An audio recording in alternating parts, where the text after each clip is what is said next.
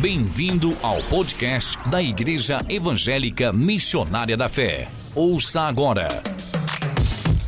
Uma mensagem de fé e esperança com o apóstolo Davi Silva. Abra sua Bíblia é, no livro de Josué, capítulo 1, capítulo 1 do livro de Josué. A partir do verso 1, eu quero ler até o 11. Josué, capítulo 1. Você que está em casa também, acompanha. Além de marcar na sua Bíblia, aparece na sua tela aí o texto.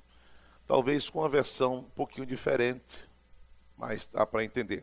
E sucedeu depois da morte de Moisés, servo do Senhor, que o Senhor falou a Josué, filho de Num, servo de Moisés, dizendo: Moisés, meu servo, é morto, levanta-te, pois, agora Passa esse Jordão, tu e todo este povo, a terra que eu dou aos filhos de Israel. Todo lugar que pisar a planta do vosso pé, vos tenho dado, como eu disse a Moisés, desde o deserto do Líbano até o grande rio, o rio Eufrates, toda a terra dos heteus, até o grande mar, para o poente do sol, será o vosso termo. Ninguém te poderá resistir todos os dias da tua vida. Como fui com Moisés, assim serei contigo.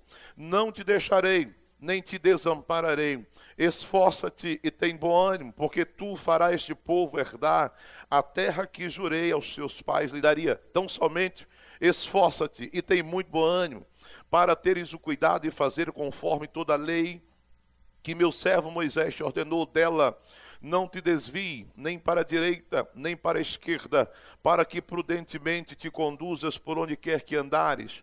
Não se aparte da tua boca o livro desta lei, antes medita nele dia e noite, para que tenhas cuidado de fazer conforme a tudo quanto nele está escrito, porque então te farás prosperar o teu caminho e serás bem-sucedido. Não te mandei eu, esforça-te, tem bom ânimo, não temas, nem te espante, porque o Senhor teu Deus é contigo por onde quer que andares. Então Josué deu ordem aos príncipes do povo, dizendo: Passai pelo meio do arraial, e ordenai ao povo, dizendo: Provede-vos de comida porque dentro de três dias passareis esse Jordão, para que entreis e possuais a terra que vos dá o Senhor vosso Deus para possuirdes.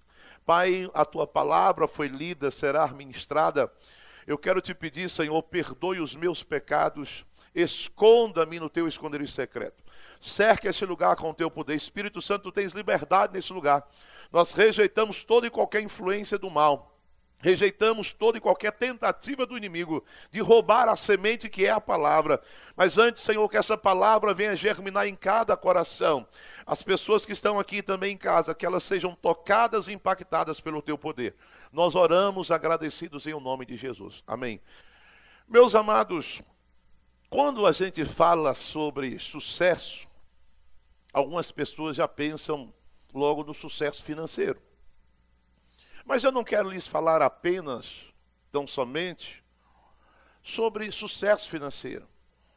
Porque quando se fala de sucesso, o termo sucesso no dicionário mais comum é definido quando sendo êxito e alcance de um resultado feliz, um resultado bom, um resultado positivo. Ou seja, tudo que você for empreender e fazer se você teve um sucesso feliz, se você teve um sucesso bom, se você foi bem sucedido, se atendeu à expectativa, então você alcançou sucesso. Embora o dia a dia de cada indivíduo, né, ele define o que é sucesso para ele. Ele tem uma interpretação distinta do que eu, que você de repente pode entender como sucesso. Aquilo que você considera ser sucesso para você, de repente não é para o seu vizinho. Existem pessoas, por exemplo, que imaginam é, sucesso ser, de repente, ter o melhor emprego, o seu patrão, ou ser a pessoa que tem um carrão, que tem uma mansão, todos próprios, e viajar por lugares exóticos com a família de férias, por exemplo. As pessoas acham, para alguns, isso é sucesso. Mas, de repente, para outros, não tem nada a ver. Eles não estão nem aí para casarão, para carrões, talvez não, tá, não estão nem aí para viagem, enquanto que outros, o sucesso, quem sabe, é a faculdade, é o curso. Outros acham que o sucesso na vida é um bom, melhor casamento que vai ter, ou casar com uma pessoa mais rica, ou né, ter a grande sorte do ano, ser o, o milionário. Algumas pessoas imaginam que, que isso é sucesso. Então, independentemente do que você defina para você o que é sucesso, eu sei que você é, como qualquer um outro ser humano, almeja sucesso em alguma área ou áreas da sua vida. Existem é, aquelas pessoas que ela tem um pouco mais, que almejam um pouco mais, mas geralmente todo ser humano almeja sucesso em uma determinada área. Tem pessoas que vivem né, trabalhando, estudando, se esmerando algumas até perdem noites e dias e etc., porque elas almejam ter sucesso. Quem é que não quer ter sucesso? Quem é que não quer ser bem-sucedido? Ter sucesso é ser bem-sucedido, é ser feliz. E aí, a gente olha para a vida profissional, por exemplo. Hoje existem muitos coaches, né? muitos cursos, muitos influencers que estão, de certa forma, influenciando as pessoas pela internet e algumas dando-lhes a, a, a, fórmula da pólvora, né? Alguns têm os coaches que vão ensinar a pessoa a ter sucesso financeiro no Bitcoin, etc. Existem muitos influencers que estão na internet dando a fórmula da pólvora para ficar rico, mas ele mesmo não é. Ele está vivendo é dado aquilo que as pessoas estão pagando para ele, ele não tem sucesso. Às vezes pega até uma, aluga um carrão, te faz algumas fotos e tal, e posta, porque na internet é muito fácil. Não é igual uma mulher queria ter o sucesso dizendo que estava grávida, eu vi ontem, foi presa, estava grávida, querendo manter um namorado, o sonho do namorado era ter um filho, e ela achou que ia manter aquele namorado, ter sucesso, ela inventou que estava grávida, porque antes namorava, não teria como ser grávida, porque namoro é de lá de cá, mas que agora o namoro né, já tem intimidade, então inventou-se uma gravidez. E eu não sei como que ela manteve essa barriga e foi crescendo, crescendo. Deu o dia de ter a criança, os nove meses. Ela foi à maternidade. E antes disso, ela né, já mostrando a barriga e tal. Depois ela foi à maternidade. Ela até postou fotos, como se fosse ela com a criança no, no, na, na, na cama, né? mostrou a foto da criança no colo, na maternidade. E simplesmente ela chega em casa sem a criança vai na delegacia e diz que a criancinha foi sequestrada. E a polícia achou esquisito, né? Como é que sequestrou? Mas ela postou fotos, ela fez tudo, mostrou até foto de uma criancinha, supostamente ela na maternidade com a criança. E era tudo mentira. Ela não tinha gravidez coisíssima nenhuma. Ela estava dando um golpe, queria ter um sucesso, mas de uma forma equivocada. Então o que eu quero dizer é que a internet aceita tudo. As pessoas estão equivocadas e elas acabam sendo induzidas a ter sucesso. Aparecem os terapeutas A, B ou C, terapeuta familiar, terapeuta do relacionamento, terapeuta disso, aquele que é o influência, aquele que é amarado, aquele que tem um monte de seguidores. E, e essas pessoas têm um poder tremendo de influenciar, igual eu vi pessoas aí sendo influenciadas, eu vi uma matéria na Record, foram influenciadas a comprar um smartphone, baratíssimo, um smartphone de 5 mil. Não, mas está vendendo por 1.500 na internet, porque o, o influencer, o, o, o, youtuber, ele postou que aquela empresa, ele ganhou, ele recebe até um. E as empresas, os golpistas, dão para eles um celular de graça mesmo, smartphone, um iPhone, melhor dizendo, um iPhone. E ele lá postando, recebia o iPhone, e esse iPhone custa 6 mil, mas a empresa está vendendo por 1.500.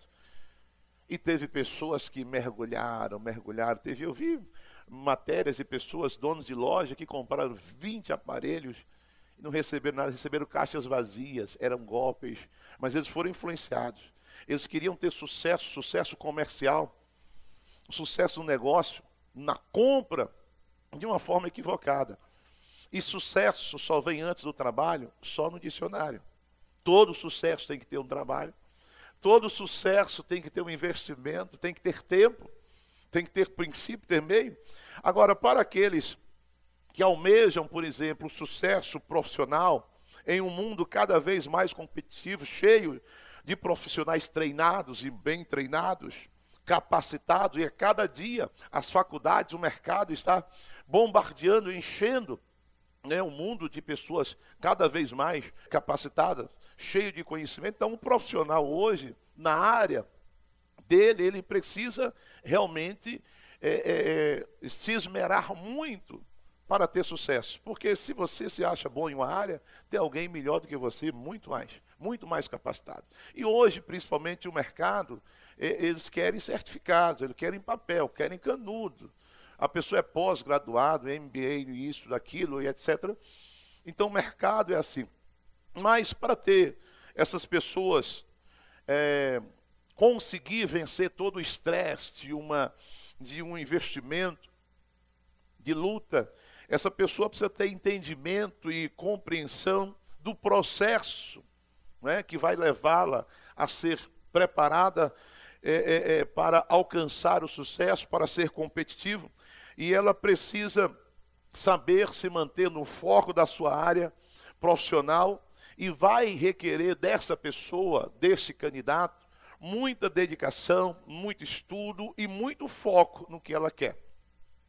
E para se chegar lá é preciso ser um bom administrador da sua vida, dos seus objetivos, tem que ser uma pessoa extremamente é, é, dedicada, tem que ser uma pessoa que tenha autocontrole, domínio de si, das suas funções mentais, não é? Do seu, senão a pessoa entra em parafuso. Eu vejo que mesmo aquelas que se acham hoje bem-sucedidas e acha que tem, eu vi, não vou falar o nome dela, mas há uma, uma âncora do jornal aqui da, da, da, da Bahia que está com a síndrome de Borné, né, que é, acho que é Borné, se não se me engano o nome é isso, que é exatamente a pessoa que se esmera demais para trabalhar, sobrecarga emocional do trabalho e quer chegar à ponta e de repente entra em parafuso e ela está afastada. Inclusive, ela começou a, a bater no presidente, entrou naquela onda da Globo, que é afiliada da Globo, de bater, de falar. E o pessoal que segue Bolsonaro não deixa por menos, não. Nas redes sociais, bombardeia mesmo. E mais a cobrança do padrão, ela que saiu da Record e sonhava em ser de lá, está afastada, está nos jornais dizendo que está afastada e não sabe quando vai voltar, porque está com essa síndrome exatamente por causa do que o mercado exige, não é por causa daquilo que ele tem que fazer para chegar até lá. Então, essa pessoa, ela precisa se esmerar muito e ela precisa, inclusive, esse candidato para é, é, lograr êxito, ele necessita traçar metas, metas que sejam atingíveis. Ele precisa, é, inclusive, manter o foco em sonhos que sejam realizáveis. Não são delírios. Porque tem pessoas que têm delírios. E eu quero até dizer, você abrir parênteses, que Deus realiza sonhos. Deus não vai tornar delírios realidade. Porque tem pessoas que deliram, não delirem, sonhem. Porque Deus realiza sonhos. E a pessoa que tem sonhos, ela precisa traçar metas, metas alcançáveis, metas atingíveis, para chegar até lá. Assim ocorre geralmente na vida, em várias áreas. Porque se a pessoa, ela ser um, uma pessoa focada, se ela conseguir traçar metas atingíveis, se ela cada dia ela for ela traçar sonhos que sejam realizáveis, essa pessoa ela terá alegria, contentamento, e ela vai manter um foco de trabalhar, mas sabendo que ela vai alcançar, que ela vai chegar ao, ao, ao cume, né? ela vai chegar, porque ter sucesso é chegar ao cume do monte. Todo ser humano quer chegar ao cume de algum monte na sua vida, numa área. E a pessoa que ela traça metas e sonhos que são atingíveis, realizáveis, ela vai ter alegria, dedicação, e isso pode ser aplicado. Quando eu digo sucesso, não só sucesso financeiro, sucesso profissional, mas quando se fala ter sucesso, é ser bem-sucedido primeiro na vida espiritual. É preciso ter sucesso na vida espiritual. Existem pessoas que a sua vida espiritual está naufragada. Existem pessoas que não estão vivendo espiritualmente, estão vegetando espiritualmente. Tem pessoas que estão aos troncos e barrancos e elas não, elas não veem o sucesso espiritual não são bem-sucedidas espiritualmente. Isso, essas metas, ou seja, essa visão de mercado, essa competição, essa disputa por espaço, você também pode trazer para a sua vida e aplicar a sua vida espiritual. Porque o próprio Jesus disse que o reino de Deus, o reino do céu, é tomado por esforço. Faz-se violência ao reino, e aqueles que se esforçam entram por ele. A vida cristã é uma vida de esforço. Existem forças contrárias, existem forças malignas que querem nos puxar, que querem nos derrubar, nos puxar para baixo. E para ter sucesso espiritual também você precisa aplicar as dicas que Deus nos dá para termos sucesso. Para você ter sucesso ministerial, tem muitas pessoas que não conseguem obter êxito espiritual na sua vida ministerial, ela não consegue deslanchar, não consegue andar. Pessoas até tentam, pessoas querem ser obreiros de qualquer maneira, tem pessoas que se autodenominam até pastores, as pessoas têm um sonho, têm um foco, e algumas, eu digo, deliram, porque as pessoas muitas vezes querem ser obreiros, obreiras, mas elas queimam etapas. Se você quer ser bem sucedido, não dentro das cinco dicas que aqui eu vou falar, mas eu quero abrir aqui um parênteses. Se você quer ser bem sucedido, nunca queime etapas na vida. Espere uma coisa após a outra. Tem muitas pessoas apressadas, e já diz um ditado que apressados comem cru. Tem muitas pessoas que querem chegar ao cume do monte, querem chegar ao topo da montanha, querem ser, alcançar o sucesso, mas cortando atalhos, pegando atalhos, cortando o caminho, pulando etapas. As pessoas às vezes não querem, principalmente aqueles que querem ser obreiros, eles não esperam entrar pela porta, às vezes querem saltar a janela querem saltar o muro, e Jesus falou que quem faz isso é o ladrão. Porque o, o pastor, porque o verdadeiro obreiro, ele fica na porta, ele entra pela porta. E entrar pela porta é cumprir etapas, é esperar a hora, é esperar exatamente o tempo de Deus, seguindo aquilo que Deus eh, determina no seu ministério, com o seu pastor, não tendo pressa, não queira chegar lá de forma assodada, porque você terá problemas. Fechando esse parênteses, se você quer ter sucesso, você pode aplicar as regras que eu vou dar aqui, as dicas, e também daqui a visão do mercado de ser competitivo, de ser capacitado, de você traçar metas e sonhos, você pode aplicar na sua vida familiar. Quantas famílias não conseguem obter êxito? Quantas famílias não são bem-sucedidas? Quantas famílias, inclusive famílias de cristão, estão em pé de guerra. Quantas famílias em que estão a família estremecida? As famílias estão estremecidas, não tem paz, não tem alegria, não vê sucesso. Tem pessoas que não vivem uma vida familiar, se suportam, se toleram. Tem pessoas que são infelizes, frustradas. Muitas pessoas que não têm alegria.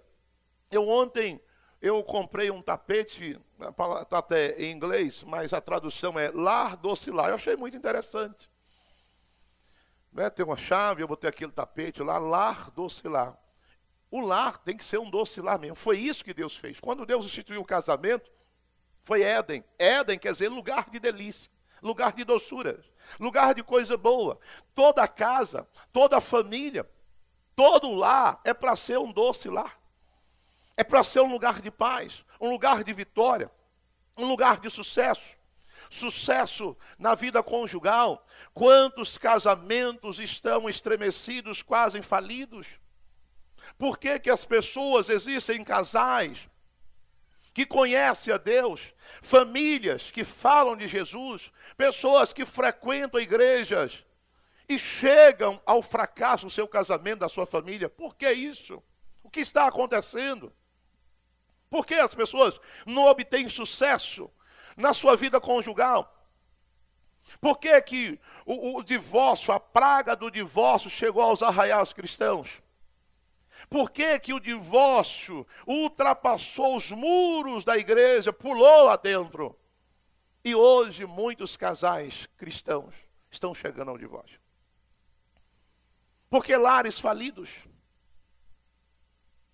você pode aplicar esses princípios, essas dicas em várias áreas da sua vida. Na sua vida profissional. Por que não está tendo sucesso profissional? Por que não alcança o ápice do sucesso? Por que, que você, de repente, não está chegando ao cume, ao topo na sua vida profissional? Por que, que muitos estão assim, mesmo conhecendo a Deus? Ou mesmo fazendo parte de igrejas? Eu não estou dizendo de lutas à parte. Toda regra tem exceção. Temos que abrir as exceções. Existem casos que eu digo são tratamentos de Deus, são casos específicos. Tem pessoas que sofrem, tem pessoas que não conseguem obter sucesso em determinadas áreas ou em todas, não é porque está em pecado, não é porque é a pior pessoa, não é porque é mais infeliz, não. Existem casos e casos. Jó mesmo era um homem de Deus, passou por uma prova terrível. Deus tinha algum propósito naquilo. O próprio Paulo, Deus diz: Vou mostrar o quanto ele vai sofrer por amor ao meu nome. Existem pessoas, mas, via de regra, a gente precisa ver, de certa forma, o sucesso. Por quê? Se o Salmo 128 diz bem-aventurado, bem-aventurado é o mesmo que ter sucesso, feliz, é um sucesso, é, é o resultado feliz. Feliz, bem-aventurado é o homem que teme ao Senhor e anda nos seus caminhos, pois comerá do trabalho das suas mãos, feliz será ele irá bem. A sua esposa estará ali ao seu lado, os seus filhos como planta de oliveira. Eis que esse homem verá o sucesso, ele verá os filhos dos seus filhos, ele verá os seus netos. Ele comerá bem, comer bem do fruto do seu trabalho é ser bem sucedido profissionalmente, financeiramente. É ter uma família feliz, ele verá os filhos, os filhos dos seus filhos netos, dizendo: Deus não nos deu filho para a desgraça. A família não é para ser para a derrota. Deus não nos deu filho para o diabo usá-los. Então ele vai dizer: ele verá os filhos, ele verá a paz sobre Israel. E essa pessoa ele vai morrer em uma velhice tranquila. O Salmo 1 diz também, fala do sucesso.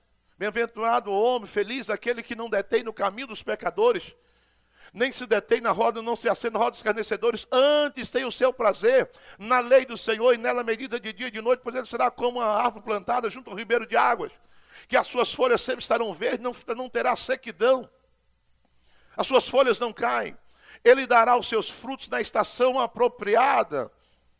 Então, meus queridos, na área espiritual e nas demais áreas da vida, não é diferente. Nós precisamos saber o que Deus quer para o cristão ser bem-sucedido, para o cristão alcançar o sucesso naquilo que ele almeja. Ele precisa conhecer, primeiramente, a vontade de Deus. Ele precisa fazer dos caminhos e dos pensamentos de Deus os seus. Porque o próprio Deus diz, Isaías 55, 8, diz assim: Porque os meus pensamentos não são os vossos pensamentos. Porque os meus pensamentos não são os seus pensamentos. Sabe o que ele está dizendo? Sabe por que vocês não têm sucesso? Porque vocês não alinham seus pensamentos com os meus. Porque vocês não alinham seus caminhos com meus. E caminhos é princípios, são valores de Deus.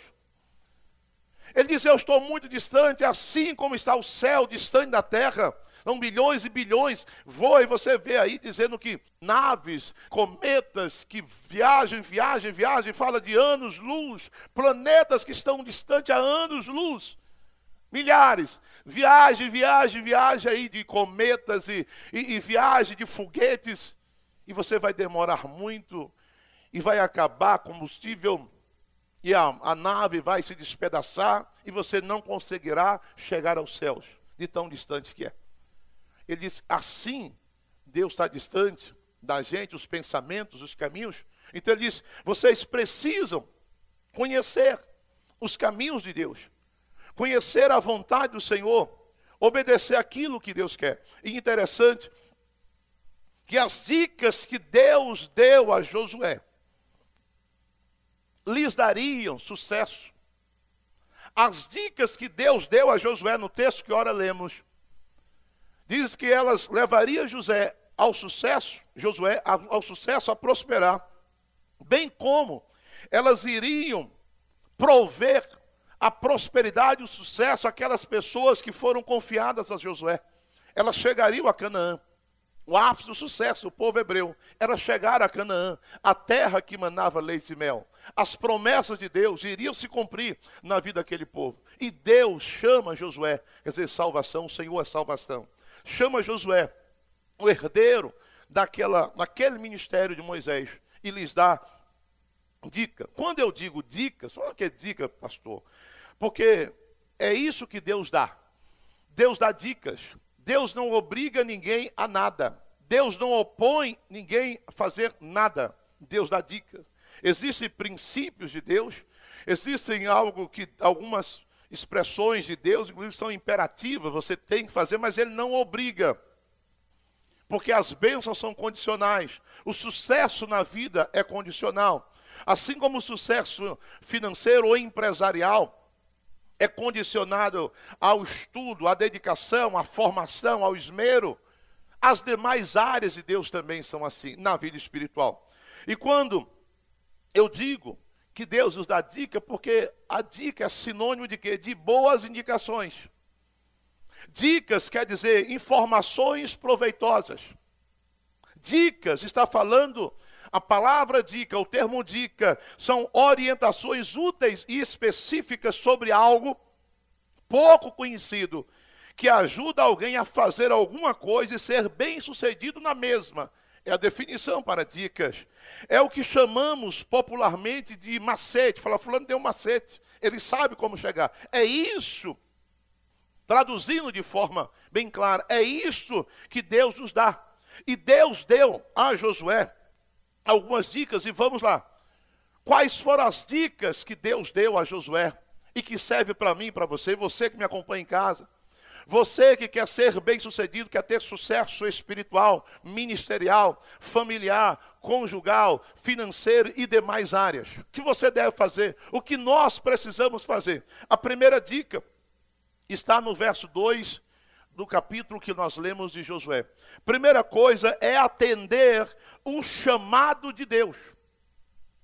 Nós precisamos atender essa convocação de Deus. Josué, ele está lá prostrado. Josué, ele está ali agora chorando a morte de Moisés, o seu líder. E Deus fala: Epa, agora você, é, é, é a vez é sua. Eu estou te chamando. Moisés, meu servo, morreu. Você está sendo convocado, chamado agora para liderar esse povo. Sabe por que, que muitas pessoas, inclusive você que está em casa, de repente me assiste e que ainda não, não atendeu o chamado de Deus? Primeiro, não atende o chamado de Jesus. Vinde a mim, você que está cansado, você que está oprimido, você que está sobrecarregado. Tantas pessoas sofrendo no mundo e elas sabem que a única, o único a única solução para a sua vida, para o problema que enfrenta é Jesus. Mas as pessoas, primeiro, elas não querem vir para Jesus. Elas não querem atender o chamado de Deus, elas acham que é religião. Elas acham que é apenas frequentar igreja. Não, existe um chamado de Deus para todo ser humano. O primeiro chamado é o chamado para ser salvo. Vinde a mim, você vai ser salvo. Vinde a Jesus.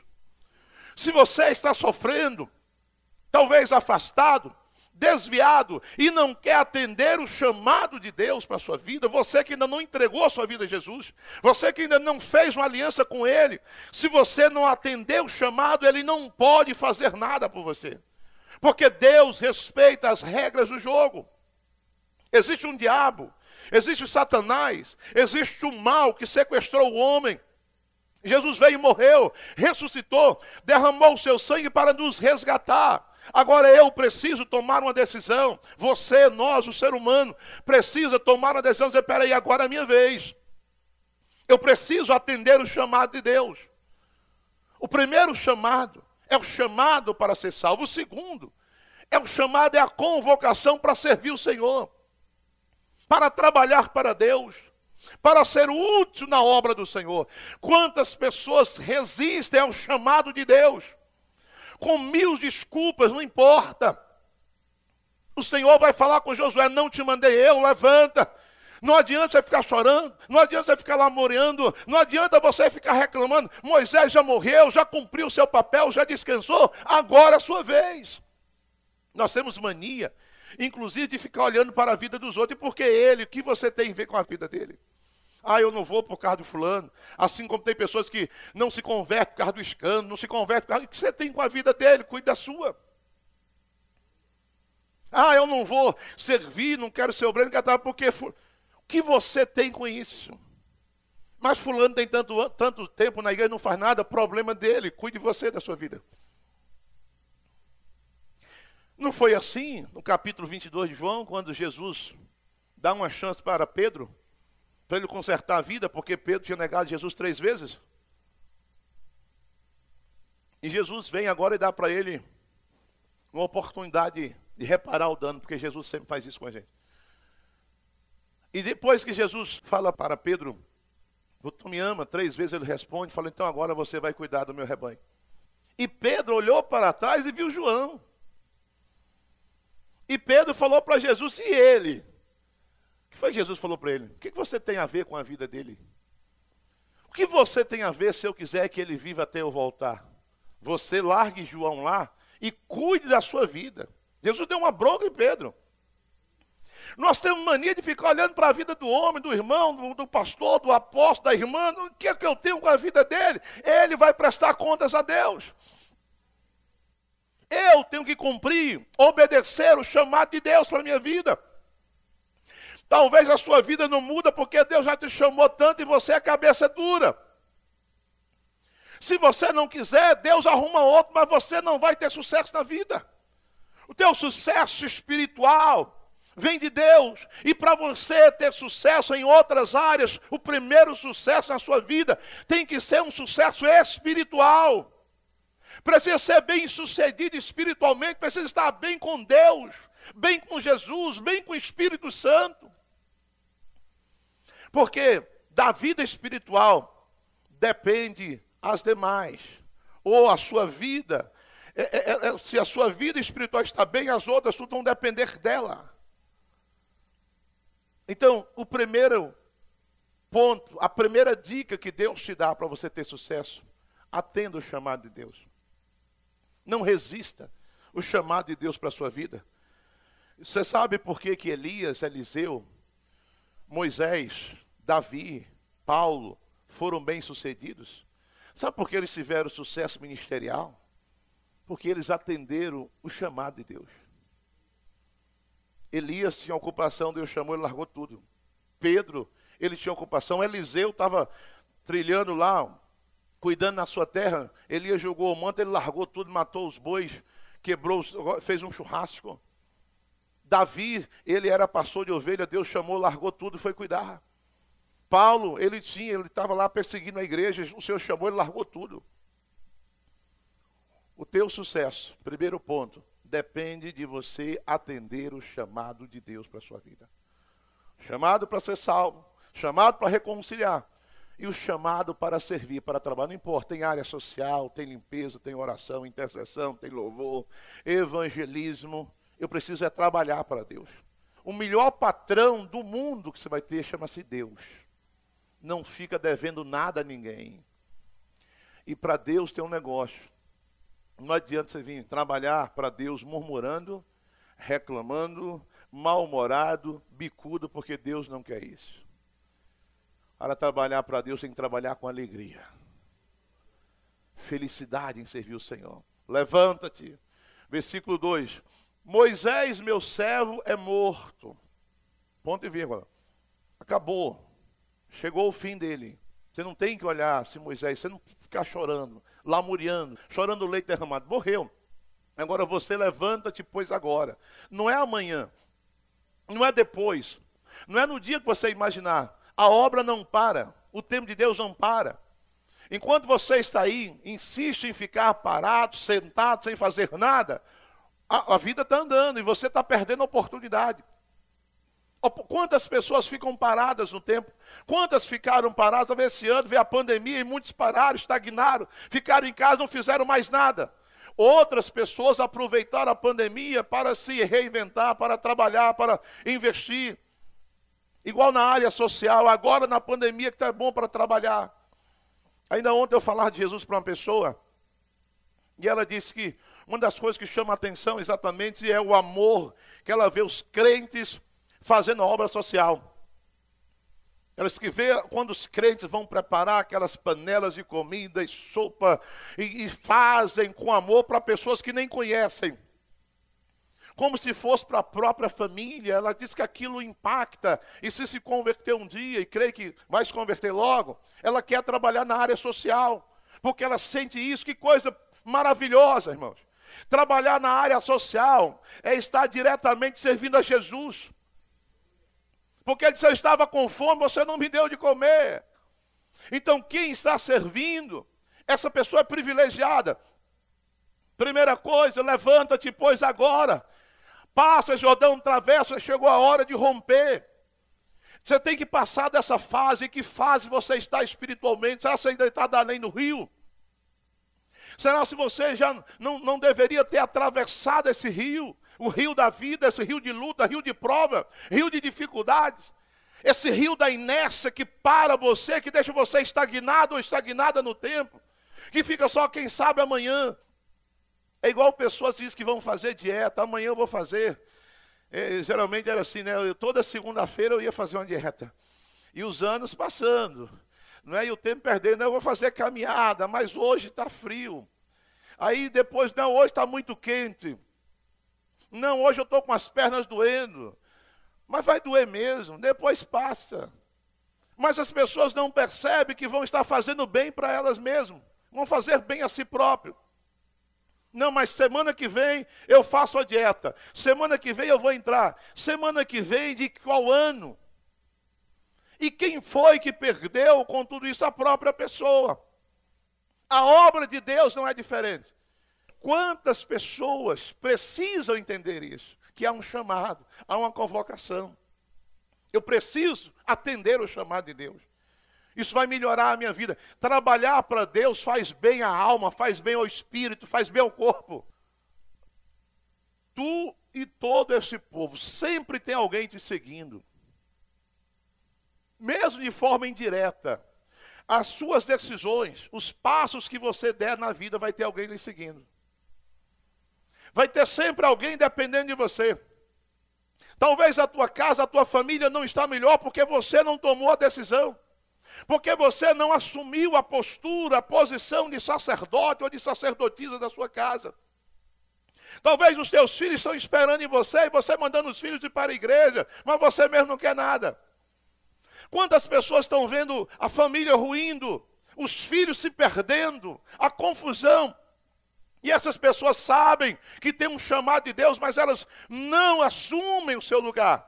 Sempre tem tu e este povo. A decisão de Josué iria influenciar um povo. As pessoas acreditam que tinham 3 milhões de pessoas, podendo ser até um pouco mais.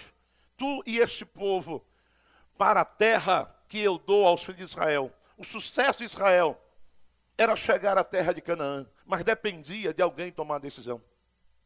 Toma uma decisão essa manhã. Ouça Deus, obedeça o Senhor. Atenda realmente aquilo que Deus tem para a sua vida. Amém? A primeira coisa é, o primeiro ponto, a primeira dica que Deus dá para a gente ser bem sucedido é atender o chamado de Deus. Eu preciso atender. Um dia que eu atendi o chamado, mesmo sem entender. Você não precisa entender muita coisa, não. Obedeça apenas. E deixe que Deus vai te esclarecer. Deus começou a mudar a minha história. Segunda coisa, para você ser bem sucedido, nós precisamos entender os propósitos do Senhor. Do verso 3 em diante, ele vai dizendo: Meu servo Moisés morreu, você levanta agora, atravessa, porque todo lugar que pisar a planta do vosso pé, vulo tem andado. Que coisa poderosa! Você vai conquistar. Você vai tomar posse. Cada pegada que você der vai ser um terreno conquistado. Veja que se a pessoa não, não atende o chamado, se a pessoa não age, se a pessoa não anda, não vai conquistar nada. Todo lugar que você pisar a planta dos seus pés, eu darei a você. Tenho dado, como disse a Moisés. Continuemos.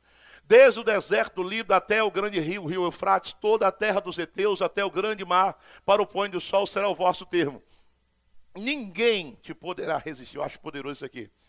Todos os dias da tua vida, como fui com Moisés, assim serei contigo, não te deixarei, nem te desampararei. Esforça-te, tem bom ânimo, porque tu farás este povo herdar ou prosperar ali a terra que jurei a seus pais lhe daria.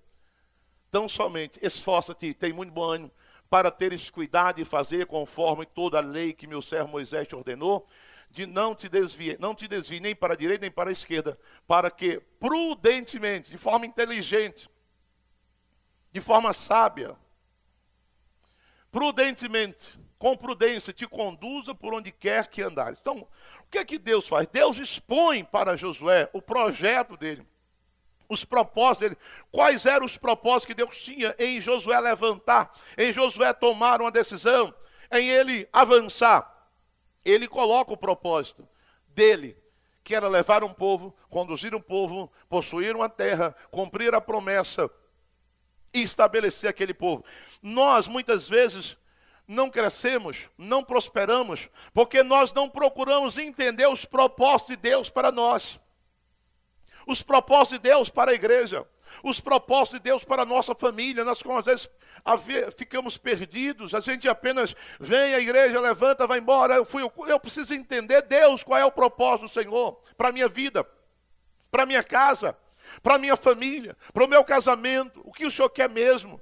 Porque quando nós entendemos, queridos amados, o caminho do Senhor, entender o caminho é entender os propósitos de Deus para a igreja, para a família, para a sua vida. Quando a gente começa a entender, a vida fica mais fácil. E a gente começa a seguir, não no escuro, como algumas pessoas estão na igreja, mas andam no escuro. Se perguntarem para elas, como é que vai ser o seu, seu dia amanhã, o seu, eu digo dia amanhã, espiritualmente falando? Se morrer, ah, eu não sei, estou na dúvida ainda. Você está salvo? Eu não sei, eu estou na igreja. Eu vi uma pesquisa um dia, fizeram uma pesquisa sobre crentes que estão nas igrejas. Eu não lembro agora os números, mas um número considerável de pessoas não tinha certeza da sua salvação. Não tinham certeza do que será o seu amanhã. Irmãos, como é que eu posso seguir a Cristo se eu não tenho certeza? Se eu não conheço os propósitos, o salmista diz no Salmo 25, versículo 4 assim: Faz-me, Senhor, conhecer os teus caminhos, ensina-me as tuas veredas e guia-me na tua verdade, e ensina-me, pois tu és o Deus da minha salvação em quem eu espero todo dia. O salmista dizendo: Eu sei, eu quero entender mais o caminho, os projetos de Deus, porque eu quero caminhar com segurança. Eu quero trilhar um caminho, com certeza, porque eu espero em Deus todo dia, ou seja, até o arrebatamento. Muitas pessoas não crescem, não prosperam, não têm sucesso em nenhuma área da sua vida, ou em algumas áreas, porque não procuram conhecer o propósito de Deus, porque Deus te alcançou, porque você foi salvo, porque Jesus te chamou. Jesus chamou Josué especificamente: você vai ser o herdeiro do manto, você vai ser o guia, você vai ser o líder. Deus está dizendo: foi para isso que eu coloquei você aqui. Quando nós não entendemos isso, a gente corre o risco de errar. Como Mardoqueu falou para Esther: não pense você que se você ficar quieta aí no seu palácio, você não, não morrerá. Quem sabe foi para este momento que Deus te levantou. Mardoqueu foi despertar e César, Deus te colocou dentro do palácio por um propósito. Foi para você ser instrumento de salvação, de libertação para o povo. Para que que Deus te colocou onde você trabalha, meu irmão, minha irmã? Por que, que Deus te colocou lá no comércio? Por que Deus te colocou naquela loja? Por que Deus te colocou na área da saúde?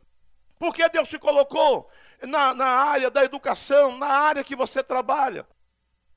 Será se foi apenas para você ganhar dinheiro? Foi apenas para você manter o pão de cada dia? Será se foi apenas para você ostentar, para você dizer que tem emprego? Será se foi para você dizer que vai enricar? Que vai querer fazer a sua aposentadoria? Ou você entende que aquele ali é o seu campo de batalha? Você entende que ali é o seu campo missionário? Você entende que Deus te chamou para isso, para com a sua profissão, com a sua função, com o conhecimento, com a bagagem que Ele te deu, você ser instrumento de Deus te usar. Quando nós entendemos o propósito de Deus para casa, Porque Deus deu uma família, um casamento. Foi apenas para você ostentar, você vai se casar ou se casou para quê? Para dizer que você tem um cônjuge, tem uma mulher, você vai ter o seu, a sua alegria, vai se realizar, não é? Será que é porque você quer ter o seu cônjuge? É pelo seu prazer sexual? É pelo seu prazer de família, para ostentar, para ter uma casa? Ou você entende que família é um pedacinho do céu? Será se você entende que a igreja começa em casa, a igreja é você? Que a sua casa, o propósito de Deus de salvar você e sua família, é para a sua casa ser luz naquele bairro, naquela rua? Será se você entende que você é crente, você foi salvo porque você é luz e Deus te colocou como luz naquele lugar de trevas? Será? Se você vai se casar ou se casou, entende esse propósito, que a sua casa é uma extensão dos céus, é o Éden, é o lugar de delícia, é o lar do oscilar, que não é para você se completar daquilo que Deus te dá, mas para você ser instrumento para abençoar outras vidas para que os vizinhos possam ver em você luz. E olha, aquela casa tem luz, que luz é uma luz diferente, uma luz espiritual. Aquele casal é diferente. Então, ore por mim, interceda por mim. Eu me lembro de uma pessoa que ele procurou levantar o nome de todas as famílias que moravam na sua rua. É claro, foi antes da pandemia, né? Mas ele pegou uma área, uma garagem da sua casa, e ele botou várias cadeiras e começou a orar e dizendo para Deus que cada cadeira daquela era para um vizinho dele sentar para ouvir a palavra e se converter. Aquela pessoa orava constantemente. Senhor, fulano e tal vai sentar nessa cadeira e vai ouvir a tua palavra, irá se converter. E aquele homem começou a ganhar a sua rua para Jesus. Porque ele entendeu que ele foi plantado ali para ser luz, para ser um instrumento de salvação. E muitas pessoas estão preocupadas, queridos, com tantas coisas, menos em entender o caminho, como diz o salmista. Faz-me conhecer os teus caminhos, eu ensina-me as tuas veredas. E guia-me na tua verdade. Ensina-me, pois tu és o Deus da minha salvação, em quem eu espero o dia todo, todo dia. Segunda coisa, então, segunda dica, é entender os propósitos de Deus para a sua vida. Para a sua empresa. Por que, que empresas não prosperam? Eu já falei aqui do irmão, sempre gosto de relembrar, de Renato, evangelista Renato, na cidade de Matão, no interior de São Paulo, que ele tinha, não sei se ainda tem, um factory, né, um lugar que empresta dinheiro. Uma empresa chique, maravilhosa, chegar ali tudo, naquela época, 2000, no ano 2000, 2001, mas imagine 20 anos atrás, já era uma coisa espetacular, de dentro do seu carro ele apertava um botão, abria aquelas portas todas. O seu carro era um automóvel a diesel, chamada Próspero. Aquele homem, ele vivia de emprestar dinheiro, tudo legal, não era um agiota, era uma empresa. E agilizar financiamentos etc. Só que Renato ele entendia, naquela época, não sei se está vivo, deve estar, que aquele, aquela empresa era por meio dela que ele teria que pregar o evangelho. Eu estive lá algumas vezes. Quantas pessoas chegavam na empresa de Renato, do evangelista Renato, desesperada, dizendo que ia se matar, precisava de um empréstimo, que estava, quem sabe, comprar até uma corda, que precisava, queria. Ele, como uma pessoa da área financeira estaria ali para apertar mais a corda no pescoço e emprestar dinheiro com juros mais altos. Mas sabe, inclusive atrás da cadeira dele assim, tinha um água com algumas que é, carpas, uns peixes. E uma das coisas que ele falava, o hobby dele, ficar dando comida com aqueles peixes, conversando com ele. Quando chegava alguém, na empresa de Renato, ao invés de ele apertar o, o, o nó e emprestar dinheiro, a pessoa desespera, fala, tudo bem, eu vou resolver para você, eu vou, vou ver o que eu faço. Mas primeiro ele ia falar de Jesus. Que Jesus era o único meio para ajudá-lo, para salvá-lo, para socorrê-lo. Vou fazer uma oração por você. Entregue sua vida a Jesus. Confia nele. Volte para casa. Tente esfriar a cabeça. Se não conseguir, você vem aqui que eu arrumo um empréstimo. Mas Renato, ele fazia daquela empresa o seu campo missionário. Ele não tinha vergonha Não importava quem fosse, crente, católico, espírita, ateu. Ele entendia que primeiro ele tinha que falar de Jesus. Eu tenho dinheiro para emprestar, mas eu não tenho prazer. Faturar, porque tem gente que está, não, eu tenho que ganhar. Eu sou crente agora, eu quero ganhar. Não prosperam. Tem pessoas que não querem nem que saibam que são crentes nos seus negócios, porque às vezes são negócios, a forma que conduz não são claros e transparentes. Infelizmente, já disse e repito com muita tristeza, que na minha casa, por exemplo, eu, graças a Deus mudei semana passada. Os profissionais que eu já tive, vários, eletricista, pintor, encanador, pedreiro, marceneiro, pintor e etc. Josué está lá pintando. Os únicos que me deram dor de cabeça foram os crentes. Para tristeza, os únicos que me deram dor de cabeça, que me irritaram, que envergonharam, o crente. As pessoas não entendem, por isso não prosperam. Não precisa chegar lá tocando trombeta só e ser crente e fazer a coisa correta, melhor, já está evangelizando. As pessoas não entendem que precisam é, é, usar aquilo que Deus lhe deu como instrumento para ganhar almas, para glorificar o nome do Senhor, como o caso de Renato, já contei, ele devia na época 200 mil dólares naquela cidade que é desse tamanho, uma cidade industrial, sim. E ele foi perguntar para Deus por que sou crente, dizimista, pregador, e por que minha vida está enrolada assim? Deus disse para ele: levanta, madrugada, pegou a Bíblia, foi para a sala chorar. Deus falou: não quero mais você trabalhando de madrugada, domingo e feriado. Você vai trabalhar para mim.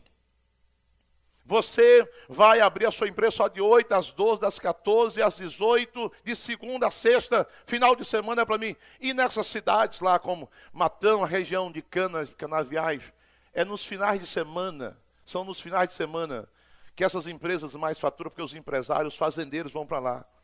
E Deus disse: Não quero só o seu dízimo, quero você.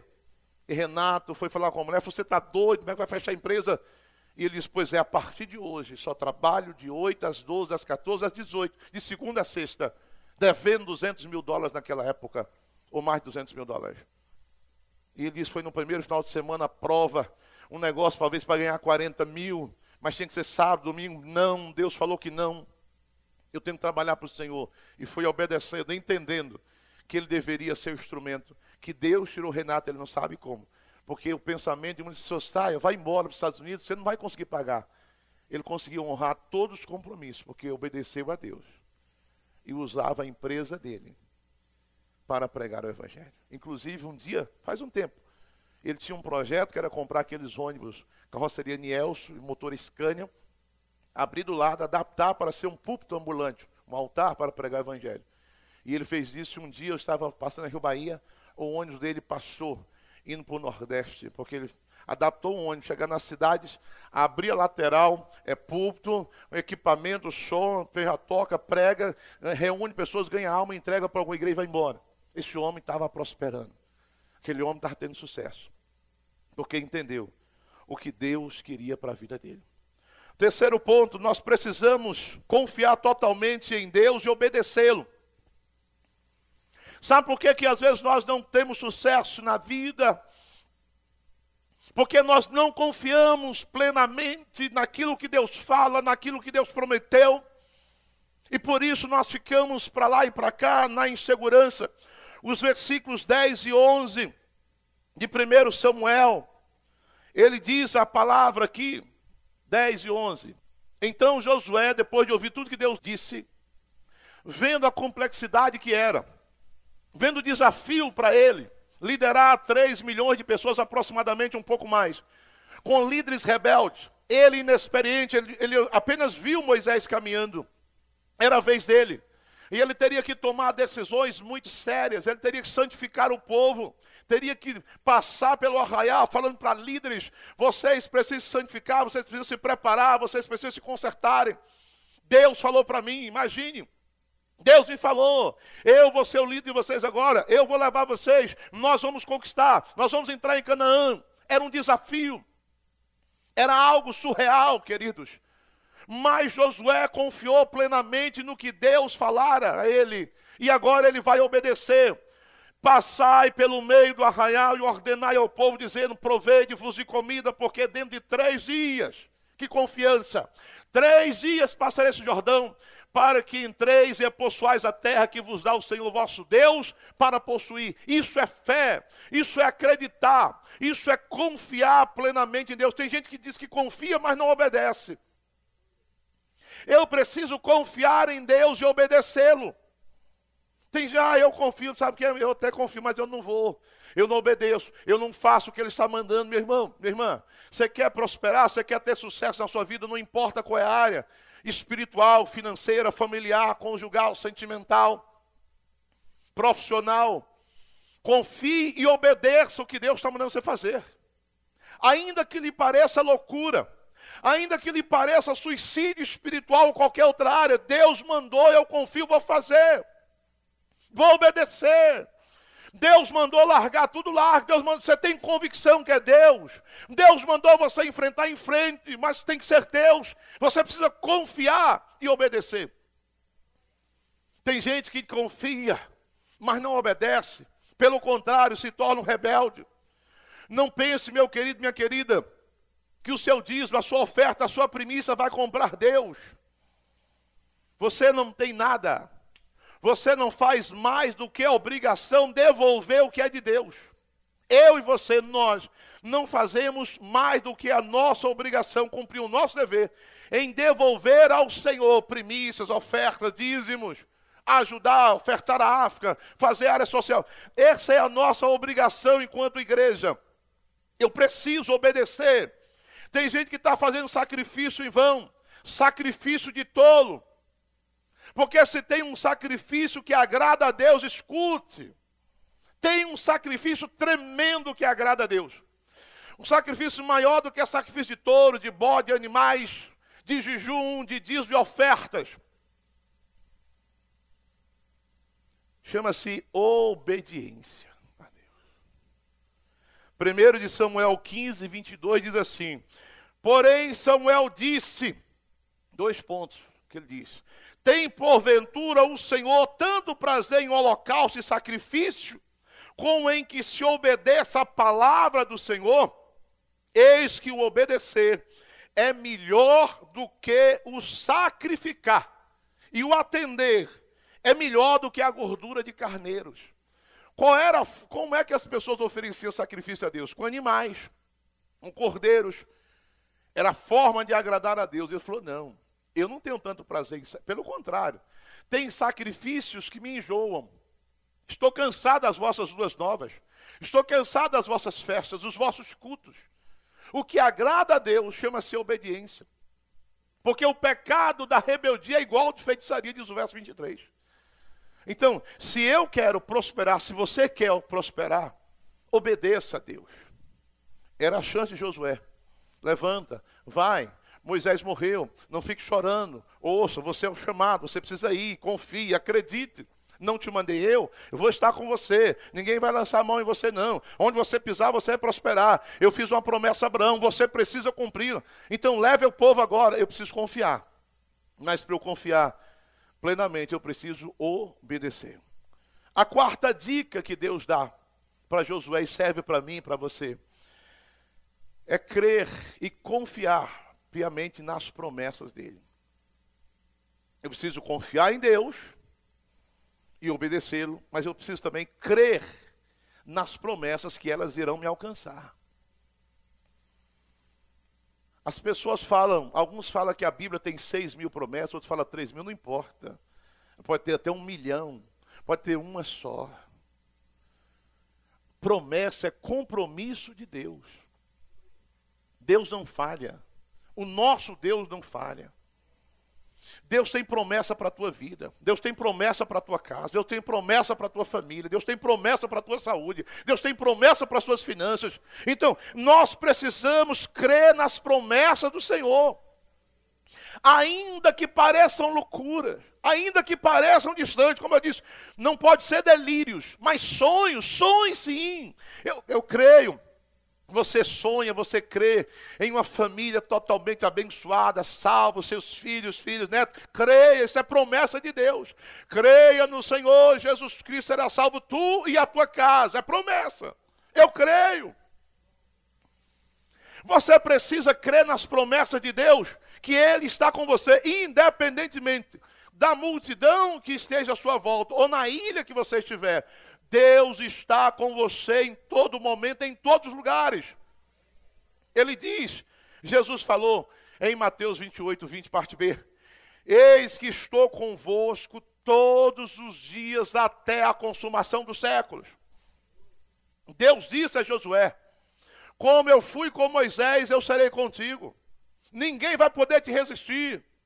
Onde você pisar a planta dos pés, você vai conquistar. Eu preciso confiar nas promessas, confiar em Deus e crer nas promessas. Se você crer nas promessas, você vai empreender, você vai lutar, você vai descansar no Senhor, você vai ter certeza que o seu trabalho não é vão no Senhor. Porque às vezes, queridos, a luta é tamanha que a gente olha e fala assim: parece que não vale a pena. Parece que eu estou lutando em vão. Senhor, parece quanto mais eu oro, mais assombração aparece quando o povo, né, quanto mais reza, mas quanto mais eu oro, mais o problema se levanta. Parece que as conquistas que eu tanto almejo, parece que elas estão ficando cada vez mais distantes de mim, mas confie nas promessas. As pessoas bem-sucedidas na Bíblia, elas confiaram nas promessas do Senhor. No momento mais difícil, mais improvável, né, humanamente falando, Deus se manifestou e respondeu à pessoa. Então, o Senhor é contigo. O Senhor é com a igreja. O Senhor é contigo, está em casa. Confie nas promessas. Creia nas promessas de Deus. Deus falou um dia com Abraão: Eis, você vai ser pai, eu vou te abençoar. Você será pai de multidões. Os seus descendentes vão possuir a terra de Canaã. Passaram cinco séculos, praticamente. Mas o povo está assumindo 400 anos, 430 anos foi quando o povo saiu de Canaã, de, de, do Egito, diz o texto lá em Êxodo 12. 40 anos no deserto, são 470 anos, mais um pouquinho. Cinco séculos. 500 anos praticamente. O tempo que tem o Brasil de vida. 500 anos se passaram. Mas as promessas de Deus se cumpriram. Eu acho muito interessante que Josué, inclusive Josué, quando já está velhinho, está prestes a morrer, ele reúne o povo no capítulo 23 do seu livro e diz: Vocês sabem muito bem que de todas as promessas que Deus nos fez, nem sequer uma palavra caiu, mas todas se cumpriram. Porque o nosso Deus é um Deus de promessas. A promessa de Deus para a sua vida. A quinta dica de Deus Seja destemido. Ou seja, não tenha medo de encarar a realidade. Não tenha medo de encarar a fera. Não tenha medo de encarar o mundo, por mais competitivo que seja, o problema que está na tua casa, tua família, o teu marido, por exemplo, porque tem mulheres que têm uma verdadeira fera, que é o marido, não é? Em frente, acredite, não é que você vai dar, bater em todo mundo. Vai enfrentar a mulher. Tem gente que não conquista, não consegue se converter, não consegue servir a Deus, não consegue ser crente não consegue empreender, não consegue abrir uma empresa, é porque ela tem medo. Tem gente que tem medo até de ser feliz. Ah, eu tenho medo de, não sei lá, posso ser feliz demais, não, acho que não vou não. Que isso, irmãos? Você precisa crer no seu Deus, confiar em Deus, crer nas promessas e ser corajoso e corajosa. Deus te chamou em frente. Não importa. Não importa se vão te ameaçar. Eu vi um caso essa semana, perto aqui. Vamos dar muita dica, a gente está pela internet. Uma mulher crente, gosto de ver crente assim. Não estou dizendo para largar, não, porque Paulo diz: se quiser largar, porque você aceita Cristo, não está falando largar, divorciar. Mas Paulo, quando vai dar conselho, em Coríntios 7, sobre casamento, diz: se você se converter e o marido, caso permitir que você fique com ele, não largue. Agora, se quiser botar você para fora por causa de Cristo, não largue Cristo, não largue ele. Ou seja, deixa ele colocar para fora. Não é que você vai acabar com o casamento. Preste bem atenção. Ah, o pastor falou que pode largar. Não é isso, não. Mas tem uma mulher que é crente, está indo para a igreja, e o marido falou para ela: se você for, pegue as suas coisas e vá embora. Se você for para a igreja de novo, for para o culto, pegue as suas coisas e vá embora. Ela fez. Ameaçou, pegou um caminhão, pegou todas as suas coisas e foi embora. Disse: Eu posso ir embora, mas Cristo eu não deixo. Não estou mandando ninguém largar ninguém. Mas Jesus disse: se tu amar o teu pai mais do que a mim, você não é digno de mim. Por exemplo, seu pai disse: se você for para a igreja se converter, põe você para fora. Prefiro ir para fora, meu pai, mas não largo Jesus. Ah, se você for para a igreja, eu te largo. Eu sinto muito. Eu vou ficar com Jesus. Se você amar o seu pai, o seu namorado, mais do que você. Ah, tem gente aí que tem um desplante a namorada. Se você for para igreja, ah, não vou não, para não perder meu namorado. Que isso, irmão? Ele verá como o outro lá que mandou a mulher, está desesperado, chorando, volte, porque não, eu queria ver se tinha convicção mesmo. Aí ele vai se converter, vai dizer isso é que é fé. Essa mulher preferiu largar o casamento a sair. Tem o que está acontecendo? Meu amado, não tenha medo. Acredite, confie em Deus, eis que estou contigo todos os dias. Josué ele tinha que confiar em Deus e ter coragem. Ele diz, o versículo 7, tenha coragem, não seja covarde. Então somente esforça-te, tem bom ânimo, ânimo longo, né? Aquela pessoa, para ter o cuidado de fazer conforme toda a lei que meu servo Moisés te ordenou, de não desviar nem para a direita nem para a esquerda, para que prudentemente te conduza por onde quer que andares. Então somente esforça, tem bom ânimo, seja corajoso, tenha coragem, tenha ânimo, porque Provérbio 24, 10 diz: se te mostrar frouxo no dia da peleja, porque a tua força é pequena. Como é que você quer entrar no mercado de trabalho? Você está morrendo de medo, tremendo, na hora até da entrevista, vai amarelar. Eu preciso crer primeiro em Deus, confiar no Senhor. Os novos convertidos, às vezes, têm mais facilidade de seguir isso do que o velho convertido. Porque o velho convertido vai se acostumando com o evangelho. Vai se acostumando, vai até arrumando desculpas para derrotas. Eu me lembro quando eu me converti, mas há 32 anos eu me converti, foi um mês de julho de 89. E quando eu fui arrumar emprego, eu já contei aqui algumas vezes, mas você que não ouviu, o emprego que eu estava indo arrumar, que inclusive eu consegui o um emprego lá, na recepção, quem ficava para dizer se o chefe, o dono da estava, era um macumbeiro, cheio de atuar aqui. Pensa na cara mal. Aquilo camarada fazia questão de ter a cara mal, fechada, assim, macumbeiro. Toda vez que eu chegava lá, eu perguntava, seu Geraldo está? Porque eu, a pessoa que me indicou mandava procurar o seu Geraldo, que era um dos sócios da empresa. Aquele homem nem sabia quem eu era, mas o diabo que estava nele. Ele olhava para mim com aquela cara feia. Seu Geraldo, tá... antes eu falava, tá não. Eu voltava. Voltava lá de novo, tá não. Aí eu voltei novo convertido e falei para o irmão, que era um representante que me indicou. Ele falou, ah é? Falou, é o seguinte, tá lá um macumbeiro, tá lá um diabo. Aí tinha que passar a avenida, entrava um corredor e ia andando até. Falou, quando você entrar, você já vai amarrando o diabo na vida dele. Marra o demônio e diga: Eu piso em você em nome de Jesus. E vou entrar aqui, você não vai ter poder de falar nada, você vai estar amarrado, vai pisando, pisoteando o inimigo, vai entrando no corredor, amarrando o diabo. E assim eu fiz. Quando eu cheguei lá, amarrando, repreendendo, sem medo, que ali o novo convertido fica com a fé. Quando falou que no nome de Jesus podia amarrar, que o diabo ia recuar, eu entrei com a fé, com coragem. E quando eu cheguei lá, seu Geraldo está aí? Ah, pode entrar para lá. O bicho já estava amarrado. E aí eu consegui falar com o seu Geraldo. E aí ele ficou desesperado porque eu tinha que preencher uma ficha de solicitação de emprego. O homem foi tanto com a minha cara, e repito, era um patrão. Naquela época eu só andava com os bolsos cheios de, de folhetos. Quando o homem me mandou sentar na mesa, você pensa que eu primeiro pedi emprego? Não. Primeiro eu falei de Jesus para ele. Primeiro eu preguei o evangelho, ele ficou ali e falou, mas que coisa maravilhosa, seria bom que todo mundo tivesse uma experiência igual a sua. Tá bom, olha, pega essa ficha aqui, o emprego já é seu, leve para casa, preencha, quando estiver pronta, traga. Ficou todo mundo olhando, sabe por quê? Porque o diabo foi amarrado. A porta foi aberta.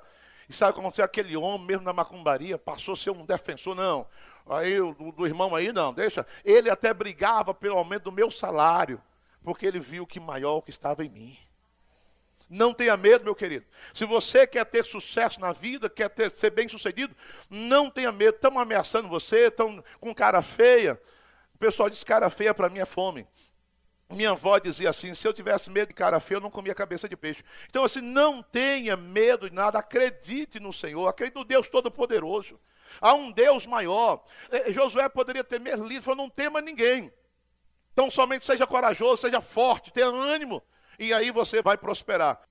Sexta dica: nós precisamos amar a palavra e fazer dela a nossa base de sucesso. Se tem algo que vai ser a sua base de sucesso, é a palavra. Não existe sucesso sem a palavra de Deus. Eu preciso crer. O versículo 8 desse capítulo aí, ele diz assim: Não se aparte da tua boca o livro desta lei, que é a palavra. Antes medite nele dia e noite, para que tenhas cuidado de fazer conforme tudo quanto nele está escrito, porque então fará você ter sucesso.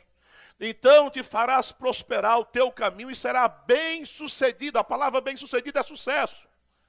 Sucesso na vida vem com a palavra de Deus como base.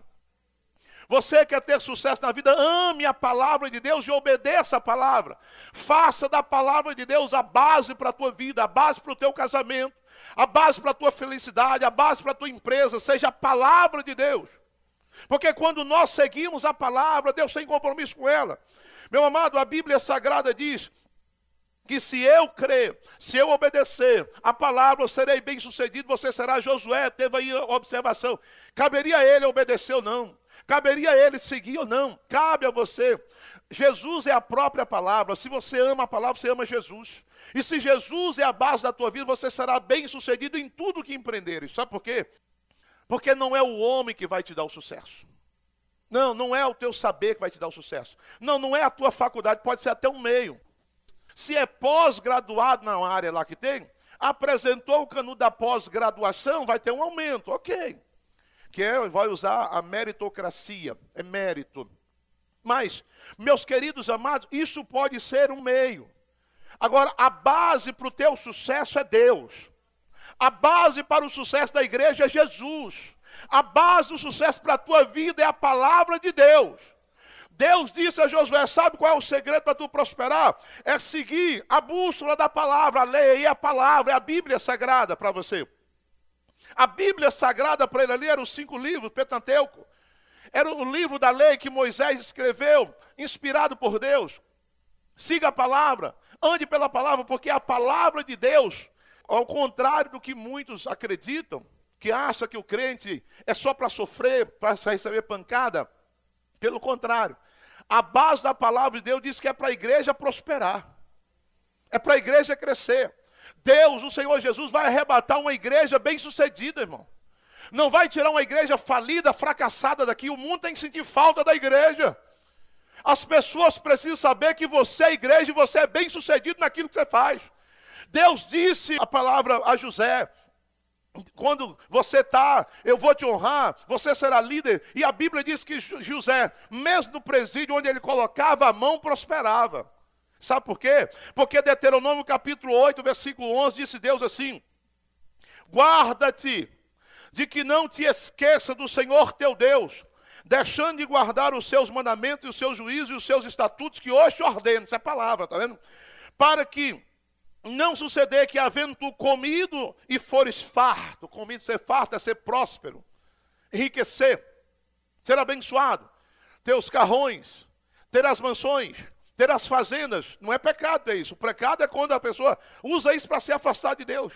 É quando se apega a essas coisas. Mas quando comer e for farto, e havendo edificado boas casas, mesmo que mansões, e habitando-as, e se tiver aumentado o teu gado, o teu rebanho, fazendeiro, o povo de Deus ser rico não é nenhum problema. Ter empresa que prospere, que seja a melhor empresa, a maior, não é nenhum problema. Problema, diz assim, e se acrescentar a prata e o ouro, meu Deus. Aumentar a tua prata o teu ouro é aumentar a riqueza. Deus está prometendo. Está dizendo, tome cuidado. Quando eu fizer isso, não te esqueça. Não eleva o teu coração. Veja só, aumentar o ouro e prata e tiver aumentado os teus gados e, e se multiplicar tudo quanto tens, se eleva o teu coração, o pecado está aí. E te esqueça do Senhor teu Deus, que te tirou da terra do Egito, da casa da servidão, e que te guiou por aquele grande e terrível deserto de serpentes ardentes escorpiões, e da terra seca, e que não havia água, e tirou para ti a água da rocha, que no deserto te sustentou com um maná que teus pais não conheceram, para te humilhar e para te provar, para no fim te fazer bem. E diga no teu coração: a minha força e a fortaleza da minha mão me adquiriram este poder. Antes se lembrará do Senhor teu Deus, que é Ele, olha só, não é o homem, não é o teu patrão, não é o teu curso, não é o teu canudo, não é o pistolão, não é o político. Antes te lembrarás, veja só, veja o que ele está dizendo.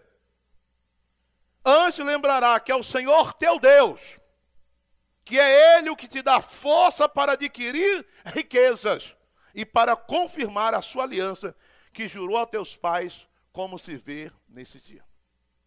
Ele está dizendo que a base do sucesso é a palavra. Ame a palavra, pratique-a, porque se você fizer isso, você será bem sucedido. Pegue essas dicas que Deus está te dando, que deu para Josué, que levou Josué a ser próspero, abençoado, inclusive na sua família.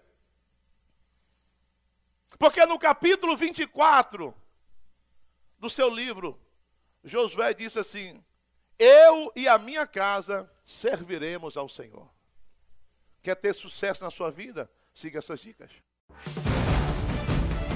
Obrigado por ouvir o podcast da Igreja Evangélica Missionária da Fé.